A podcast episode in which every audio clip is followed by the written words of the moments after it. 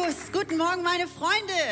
Heute ist Purpose Sunday und vielleicht bist du heute so hergekommen, hast das ganze Wochenende Gas gegeben und dachtest, oh, wie gut, dass Mia heute dran ist, da kann ich mich mal so zurücklehnen, es wird nicht herausfordern und ich kann mich mal so richtig hart berieseln lassen und die Seele wird gestreichelt.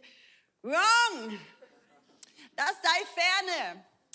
Wir sind da auch nicht die Lappen Church, und heute ist auch nicht Rudis Resterampe, sondern es ist Purpose Sunday und there is more. Tausend Applaus, genau so habe ich mir das vorgestellt. Genau. okay, Ah, ich habe ein, ein, richtig fettes, fettes Thema auf dem Herzen, deswegen wird heute nicht reichen. Nächste Woche geht es weiter mit Teil 2. Direkt in den Kalender eintragen. Nächste Woche Sonntag, 14. November, Urban Life Church. Genau, da geht es weiter. Und zwar heißt das Thema, was ist das Reich Gottes? Ah, es war dieses Jahr ein großartiger Mann bei uns zu Besuch und er hat bei den Urban Classes über die Endzeit gesprochen.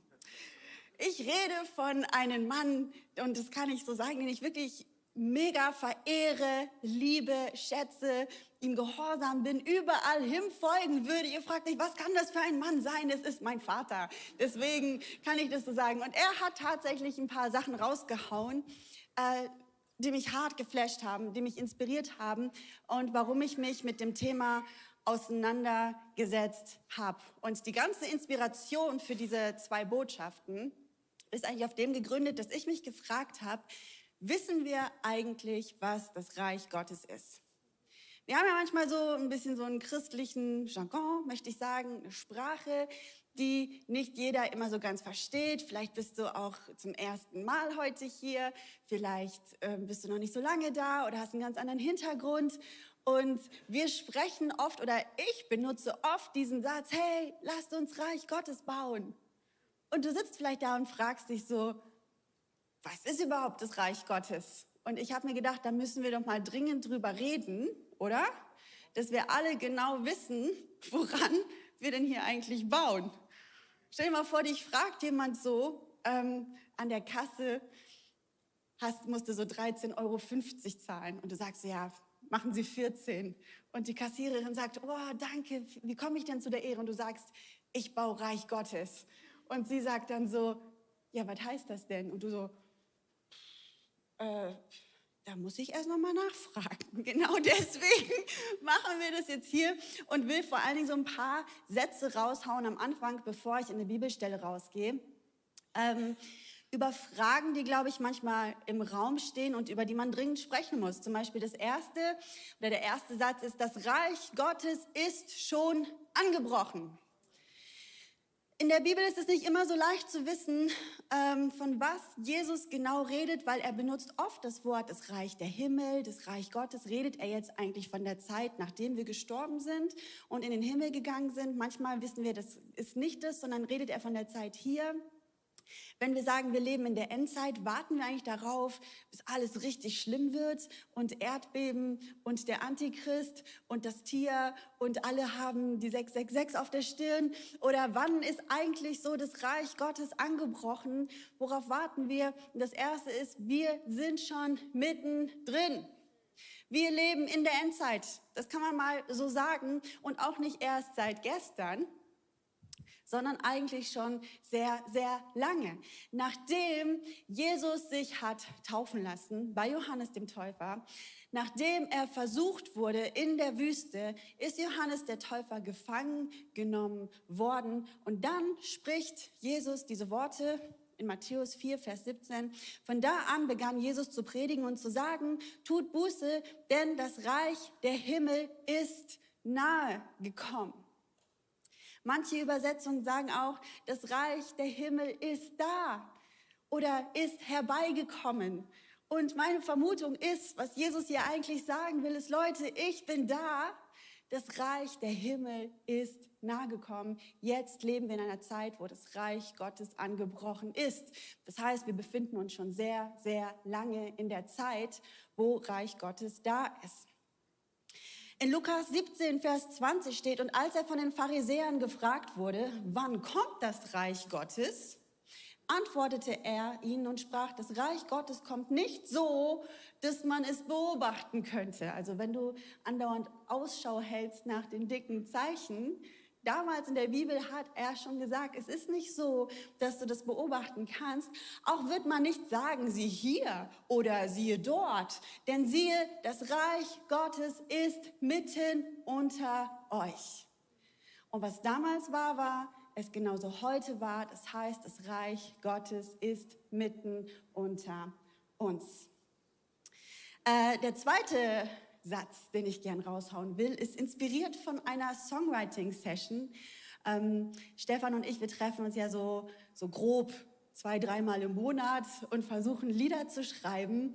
Und wir haben so ein bisschen das ganze Ding thematisieren wollen, dass Jesus bald wiederkommt. Und es ist zu einem Showdown gekommen bei einem Satz, wo ich gesagt habe, hier, lass mal reinmachen, hier, äh, ich baue dein Reich. Und Stefan so, nee, das ist falsch. du baust nicht das Reich Gottes, sondern Gott baut das Reich Gottes. Und ich so, oh, Klugscheißerei, du weißt auch, was ich meine, er baut das durch mich. Ja, aber da musst du das auch so sagen, weil sonst könnte sich jemand davon angegriffen fühlen oder denken, wir bauen uns unser eigenes Reich. Es ist sogar so weit gegangen in der Diskussion, ich bin nicht stolz darauf, dass ich meinen Vater angerufen habe. und gefragt habe, Papa, wie würdest du das finden, wenn ich in einem Worship-Song sagen würde, ich baue dein Reich? Und ich wollte zuerst auf Lautsprecher machen, aber er so, nee, geht nicht. Und ich so, ah, okay, hm, gut, hart zurückgerudert. Und wenn man das in einem Worship-Song nicht sagen kann, hey, dann lass uns doch auch mal hier darüber sprechen, damit es einfach mal ganz, ganz klar und deutlich ist. Wir bauen nicht das Reich Gottes, sondern Gott baut durch uns das Reich Gottes. In Matthäus 12, Vers 28 steht, wenn ich aber durch den Geist Gottes Dämonen austreibe, so ist also das Reich Gottes zu euch gekommen. Parallelstelle zum gleichen Gleichnis in Lukas 11, Vers 20 steht geschrieben, wenn ich durch den Finger Gottes die Dämonen austreibe, ist das Reich Gottes gekommen. Es ist immer Gott, der durch uns wirkt. Was ist denn jetzt der Unterschied, wenn ich sage, ich baue Reich Gottes oder eigentlich Gott baut durch mich Reich Gottes? Wenn ich jetzt mal eine Tonne Geld hätte, das stelle ich mir immer gerne vor.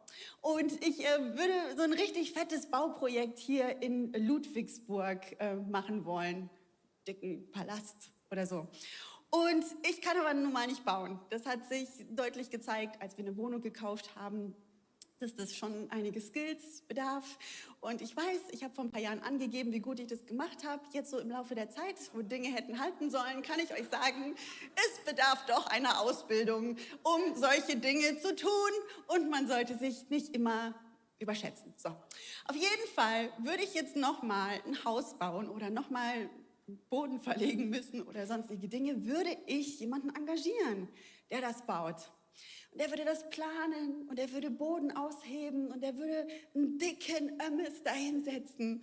Und wenn die Leute kommen würden und fragen würden, ja, oh krass, wem gehört denn dieses Haus? Und ich den Baumeister dabei erwischen würde, wie er sagt, das ist meins. Ich habe das gebaut, würde ich sagen, Moment mal, das ist doch meins. Ich habe dafür bezahlt. Ich habe dich sogar angestellt dafür, dass du das baust. Das ist meins. Und genauso ist es auch mit der Kirche. Wir bauen hier nicht unsere Kirche. Ich äh, schätze Markus mega. Ich habe ihn richtig lieb. Ich finde, er ist ein klasse Mensch. Und er hätte es auch voll verdient, aber ich baue hier nicht seine Kirche. Wenn es nur darum gehen würde, alles, was ich tue für diese Church, dass ich das eigentlich mache, um Markus eine Church zu bauen, dann würde ich es nicht machen. Sondern ich mache das, weil wir hier Kirche Gottes bauen. Das ist seine Kirche. Und wisst ihr was, das geht sogar noch über das hinaus. Das betrifft nicht nur uns, sondern weltweit gesehen baue ich am Reich Gottes. Also er durch mich und er durch dich. Er hat dich begabt, er hat dich berufen, er hat dich ersehen, er hat dich vorherbestimmt. Haben wir alle schon gehabt die letzten Wochen, damit du für ihn Reich Gottes baust. Aber er halt eben durch dich. Genau. Der nächste Punkt ist, das, das Reich Gottes ist nicht nur die Kirche. Oft habe ich hier selber schon gestanden und gesagt, hey, arbeitest du eigentlich schon mit in einem Bereich? Apropos, wir brauchen dringend in der Kids Church, äh, im Ernst, Bra brauchen wir Leute. Äh, arbeitest du schon irgendwo mit in einem Bereich? Dann komm und investier dich und bau Reich Gottes. Und es ist wahr. Es ist absolut wahr. Dazu werde ich gleich im nächsten Punkt kommen. Sondern was ich hier sagen will, ist, die Kirche sind nicht die Grenzen von Gottes Reich. Ich feiere jeden einzelnen Mitarbeiter dieser Church. Das Herz, die Begabung, die Charaktere, ihre Kreativität. Wir sind so gesegnet.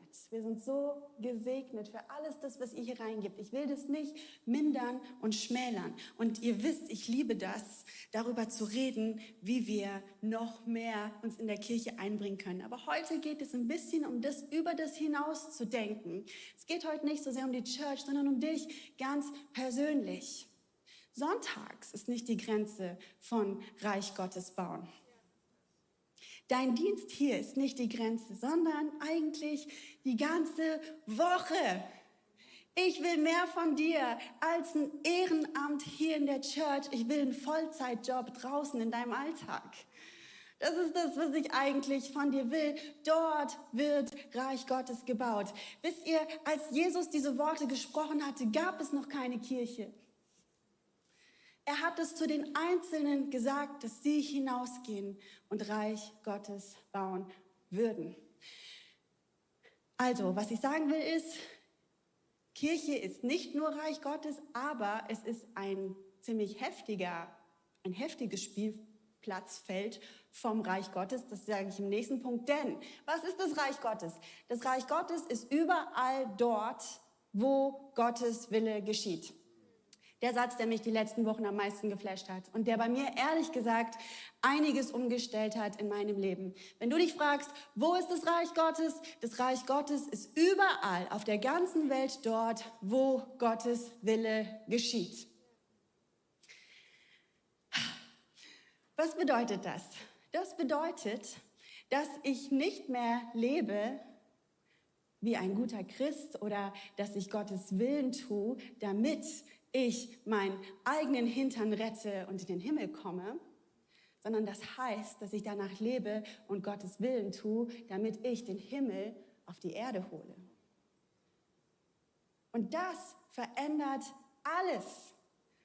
Das verändert meine Motivation von ich will meinen eigenen Hintern retten hinzu ich will Gott dienen.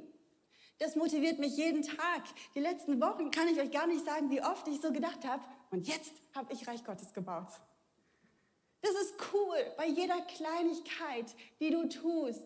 Natürlich spricht die Bibel von den großen Dingen, dass Kranke geheilt werden, dass Dämonen ausgetrieben werden, dass die Leute sich bekehren. Aber überall dort, wo du im Kleinen Gottes Liebe weitergibst, überall da, wo du ähm, die Wahrheit sprichst, überall dort, wo du nicht deine Firma betrügst oder auch deine Steuererklärung richtig machst, überall, wo du ein Wort der Ermutigung sprichst, überall dort, wo du dich zu den Armen und den Schwachen stellst, überall dort, wo du einem Straßenmusikanten einen Euro gegeben hast, kannst du jedes Mal sagen, und hier habe ich Reich Gottes gebaut. Du hast ein Stück Licht getragen in die Finsternis und wir bauen dieses Königreich des Lichts. Ein ganz praktisches Beispiel. Ähm, wir hatten letzte Woche Reformationstag, aber auch Halloween. Und ich war eingeladen zu einer Halloween-Party. Und ich habe viele Posts gelesen, viele christliche Posts darüber äh, wie wir darüber zu denken haben. Und ich bin hart in einen Zwiespalt gekommen. Gehe ich da hin oder gehe ich da nicht hin? Nach meinem alten Denken, ich bin doch ein guter Christ, natürlich gehe ich da nicht hin, damit ich in den Himmel komme, wäre ich nicht hingegangen. Ich habe mich verkleidet als Miezekatze und habe einen Post gemacht und habe nur dazu geschrieben, miau. Eine halbe Stunde später habe ich zehn Nachrichten. Feierst du etwa Halloween? Hast du dich etwa für Halloween verkleidet? Was würde denn der Herr Jesus dazu sagen? Und ich habe mich das wirklich ernsthaft selber gefragt und mit Juri auch darüber gesprochen. Ich feiere Halloween nicht. Ich bin da hingegangen, um Reich Gottes zu bauen. Ich habe doch keine Angst vor diesem Tag, sondern ich sehe hier eine Gelegenheit mit vielen Menschen, die ich gar nicht kenne, überhaupt nicht kenne. Und ich weiß, dass der, der in mir lebt, größer ist als alles das, was dort gefeiert oder um mich herum passiert ist. Ich habe fantastische Gespräche gehabt. Es hat sogar einer geweint. Ich, ich habe nichts Gemeines gesagt, sondern weil er so, also ich so, du denkst, so sieht der Teufel aus. Na, Scherz. es hat, und ich bin nach Hause gekommen und ich kann dir sagen, ich war so motiviert. Ich war so motiviert, weil ich mich gefreut habe über diese Gelegenheit, Reich Gottes zu bauen, ein Licht zu tragen in die Finsternis. Wir brauchen keine Angst zu haben vor der Welt. Er hat uns gesetzt und er hat uns begabt und er hat uns berufen, rauszugehen, Reich Gottes zu bauen. Und überall dort, wo Gottes Wille geschieht, ist das Reich Gottes. So, und mal das als Grundlage möchte ich gerne hineingehen, eigentlich hauptsächlich in Matthäus der ähm, irgendwann mal das Kapitel startet, so ab 13 mit der Überschrift Die Geheimnisse des Reiches der Himmel. Und dann elf Gleichnisse kommen. Ich weiß gar nicht, ob euch das mal so bewusst war, mir nicht. Elf Gleichnisse, die alle ungefähr so starten, äh, mit dem Reich der Himmel ist es so wie mit. Und ich habe mir immer so die Gleichnisse angeguckt und geguckt, ja, was kann man daraus machen? Ah, hier habe ich mal so interpretiert, da habe ich mal so interpretiert. Aber jetzt mit diesem, mit diesem Fundament zu wissen, es geht um das Reich Gottes, es geht um heute, eine Zeit, in der wir jetzt schon leben, eine Zeit, wo ich gefragt bin, eine Zeit, wo ich mich einbringen muss, mit diesen Augen das mal durchzulesen, verändert tatsächlich die Sicht auf viele Gleichnisse. Und deswegen ist es auch ein Zweiteiler, weil wir schaffen heute nicht alle elf. Aber ich möchte mal gern reingehen in das allererste und das, womit Jesus auch beginnt. Und das ist das Gleichnis vom Sämann. Und er hat die ganzen Leute da sitzen und ich erzähle das jetzt mal einfach nur ganz kurz. Und er sagt hier, mit dem Reich der Himmel so, ähm, noch nicht einblenden, das ist noch nicht das. Danke. Äh, mit dem Reich der Himmel ist so ähm, wie ein Sämann und der hat äh, hier seine Saat gesägt bei dem einen fällt es auf den Weg, dann kommen die Vögel und die essen das einfach weg. Bei dem anderen fällt es auf felsigen Boden, der kann keine Wurzeln haben, dann stirbt das. Bei dem anderen fällt es unter die Dornen und die Dornen ersticken das, dann stirbt es. Und bei dem einen, dem, bei dem fällt es auf guten Boden. Wer Ohren hat, zu hören, der höre. So, so ist die Geschichte. Und die Jünger sind so, okay eine Geschichte also. Äh, was kann das bedeuten? Und Jesus, warum redest du überhaupt in Gleichnissen? Und Jesus sagt ihnen, dass er er spricht in Bildern, damit die Menschen es begreifen können, damit sie es erfassen können. Es ist eine neue Botschaft, die er ja hier hat. Das Reich ist angebrochen, das Reich ist nahe gekommen. Und jetzt will ich euch sagen, wie es ist mit dem Reich der Himmel. Und daraufhin legt Jesus die Bibelstelle selber aus. Könnten wir uns heute was Besseres anhören, als dass wie Jesus eigentlich die Bibelstelle ausgelegt hat? Nein, ich habe vor ein paar Wochen in meinem Hermeneutik-Unterricht gelernt, die Bibel mit der Bibel auslegen ist das Beste, was du tun kannst. Und genau das machen wir heute, indem wir reingucken in Matthäus 13, Vers 18 bis 23, wo Jesus selber mal das Gleichnis auflöst. So oft jemand das Wort vom Reich hört und nicht versteht, kommt der Böse und raubt das, was in sein Herz gesät ist. Das ist der, bei dem es an den Weg gestreut war. Auf den felsigen Boden gestreut aber ist es bei dem, der das Wort hört und sogleich mit Freuden aufnimmt. Er hat aber keine Wurzeln in sich, sondern ist wetterwendisch. Wenn nun Bedrängnis oder Verfolgung entsteht, um des Wortes willen, so nimmt er sogleich Anstoß. Unter die Dornen gesät aber ist es bei dem, der das Wort hört, aber die Sorge dieser Weltzeit und der Betrug des Reichtums ersticken das Wort und es wird unfruchtbar. Auf das gute Erdreich gesät, aber ist es bei dem, der das Wort hört und versteht. Der bringt dann auch Frucht und der eine trägt hundertfältig, der andere sechzigfältig und ein dritter dreißigfältig. Vier Beispiele gibt er uns also, wie man mit dieser Botschaft umgehen kann, Gottes Willen zu tun, um Reich Gottes zu bauen. Der erste, das erste Beispiel ist der Weg. So oft jemand das Wort vom Reich hört und nicht versteht, sagt Jesus, kommt der Böse und raubt das, was in sein Herz gesät ist. Das heißt, wenn du den, Gott, den Willen Gottes hörst, aber nicht verstehst, dann kommt der Feind und raubt es dir. Wisst ihr, wo ich absolut einen praktischen Bezug dazu finde? Binomische Formeln. Wir haben hier die ganzen schlauen Redner stehen hier vorne, Micha, Lukas, hier, ich kann Pi bis 50 stellen nach dem Komma und hier, hier, Bipapo und ich sitze da immer und denke, ja, das, das sind die Schlauen bei uns in der Church. Mathe, ich so, nö, brauche ich nicht. Und mein Lehrer, der hat mir gerade bei den binomischen Formeln, irgendwie finde ich auch krass, was haben Buchstaben in der Mathematik verloren? Wer hat sich das ausgedacht? Das braucht kein Mensch. Wenn dir sowas Spaß macht, dann musst du sowas studieren. Warum müssen alle sowas lernen? Naja, ist auch egal.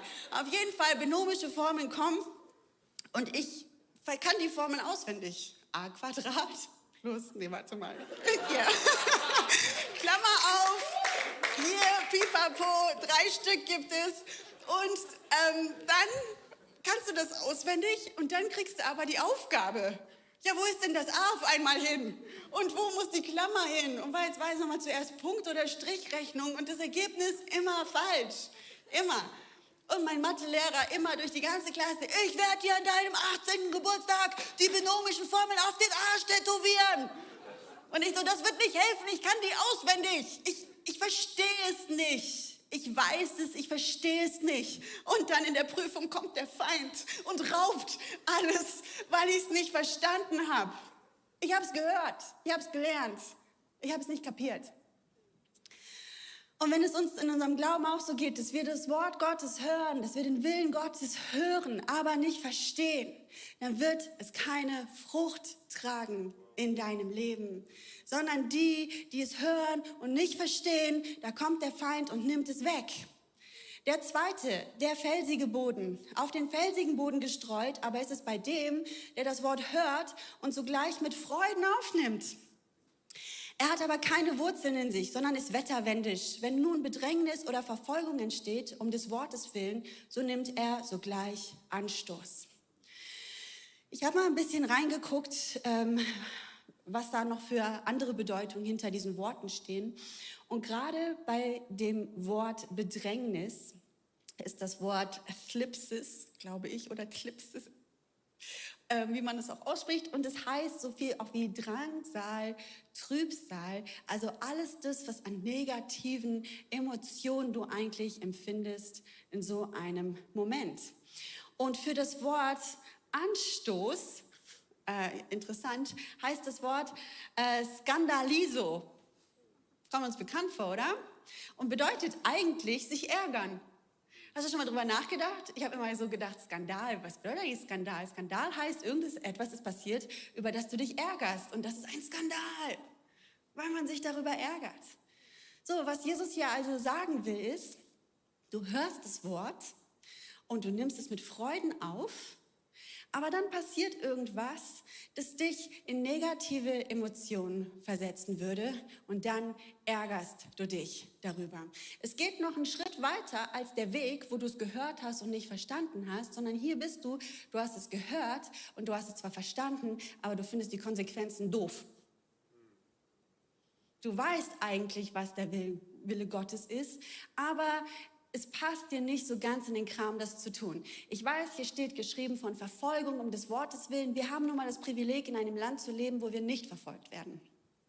Deswegen können wir vielleicht nicht so ganz relaten zu dem, was hier eigentlich geschrieben steht, sondern ich möchte mal so versuchen, mal in unseren Alltag rein klein zu brechen, damit es praktisch auch für uns was bedeutet. Das ist zum Beispiel, wenn du deinen Nächsten nicht lieben willst.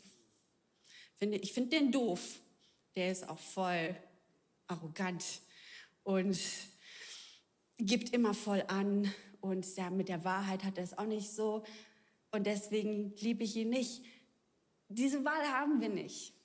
Alle Menschen lieben ist der Wille Gottes. Du siehst Menschen, die Hilfe bräuchten und du entscheidest dich, es nicht zu tun, weil es dir gerade nicht so in den Kram passt. Ist auch der felsige Boden. Es passt einfach nicht so gut rein. Du hast Dinge in deinem Leben, die du super gerne machen würdest, aber du weißt, es clasht mit dem Willen Gottes und das passt dir nicht so gut und dann sagst du, nö, doof, mache ich nicht. Das ist noch der Schritt weiter, wenn du Gottes Willen hörst und verstehst und die Konsequenzen aber blöd findest. Das wird die Frucht auch ersticken. Du bringst keine Frucht, wenn du so lebst. Der dritte Punkt sind die Dornen. Auch für diese Zeit, in der wir gerade leben, super interessant. Unter die Dornen gesät aber ist es bei dem, der das Wort hört, aber die Sorge dieser Weltzeit und der Betrug des Reichtums ersticken das Wort und es wird unfruchtbar. Wenn du den Willen Gottes also hörst und verstehst, aber die Sorge der Weltzeit und der Betrug des Reichtums es ersticken. Ich finde, es gibt im Moment sehr viele Sorgen in unserer Zeit.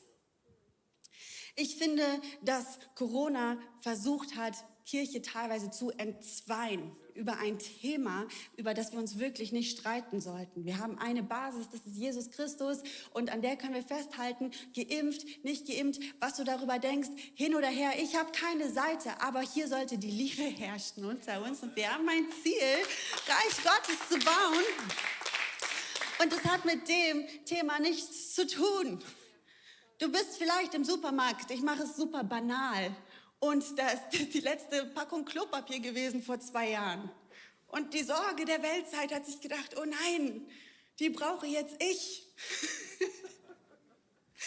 und hinter dir ist eine Oma und die hätte das dringender gebraucht. Und du musst schauen, dass dein Herz, dass der Wille, da wo der Wille Gottes geschieht, dass das nicht erstickt wird von den Sorgen dieser Zeit. Sorgen, die du dir machst über deine Zukunft. Was ist mit deiner Rente? Werden wir diese Masken jemals absetzen können? Und über Verschwörungstheorien will ich gar nicht erst anfangen, was die ausrichten können in deinem Herzen und den Willen Gottes ersticken.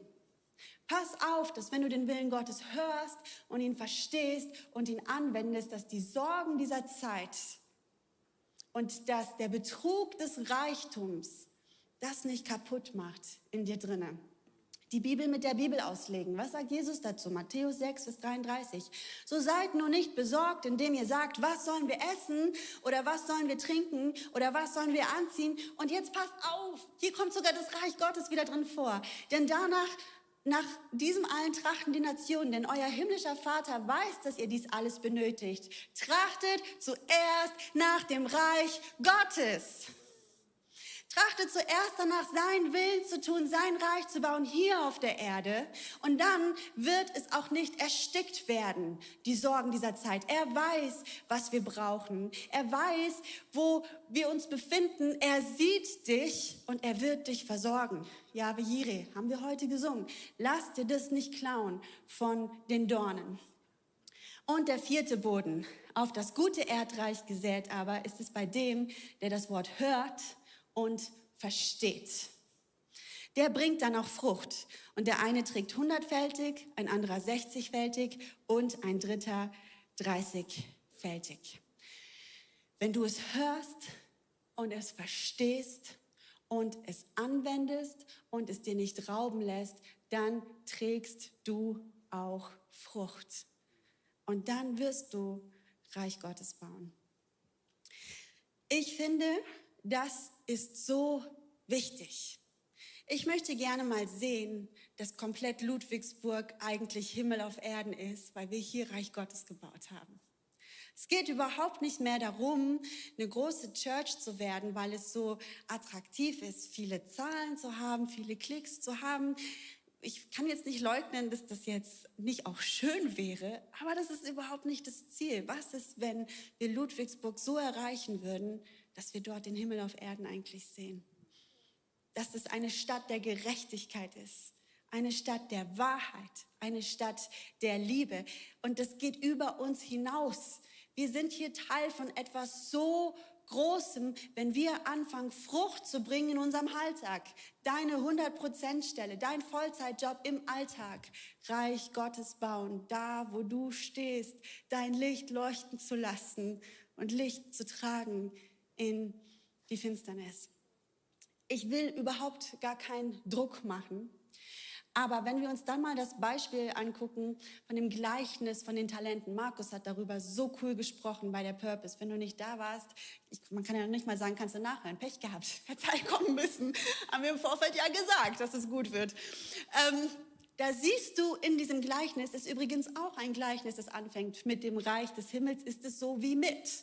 Was passiert denn mit dem einen, der kein Reich Gottes gebaut hat? der das Talent hatte, der das Licht nicht hineingetragen hat in die Dunkelheit. Es ist für uns nicht vorgesehen, nur unseren eigenen Hintern zu retten und unseren Glauben und unsere Hoffnung, unsere Liebe in unserem kleinen Zuhause, in unserer kleinen Welt zu halten, sondern wir sind gesetzt, Frucht zu bringen. Wie viel Frucht ist egal? 30, 60, 100-fach. Wir werden uns nicht vergleichen, wir werden uns nicht messen. Aber keine Frucht bringen ist keine Option. Das ist nicht das, was Gott will. Und der eine Knecht, der muss auch dahin, wo das Zähneknirschen ist. Und ich sage es ja mal nur. Und wo die Finsternis ist. Gott will, dass wir Frucht bringen. Und deswegen, lasst uns doch heute wirklich unser Herz prüfen. Ich liebe diesen Satz, den Jesus gesagt hat, als er das Gleichnis am Anfang selber nur erzählt hat, ohne es auszulegen. Wer Ohren hat zu hören, der höre. Hörst du das heute? Und nicht nur mit deinen leiblichen Ohren, sondern hörst du das, dass du den Willen Gottes nicht nur hören kannst, sondern du musst ihn verstehen. Du musst den Willen Gottes tun Du darfst es dir nicht rauben lassen oder ersticken lassen. Und das Coolste ist, ab morgen, ab heute, ab jetzt, ab diesem Moment geht's schon direkt los, direkt raus, Reich Gottes bauen.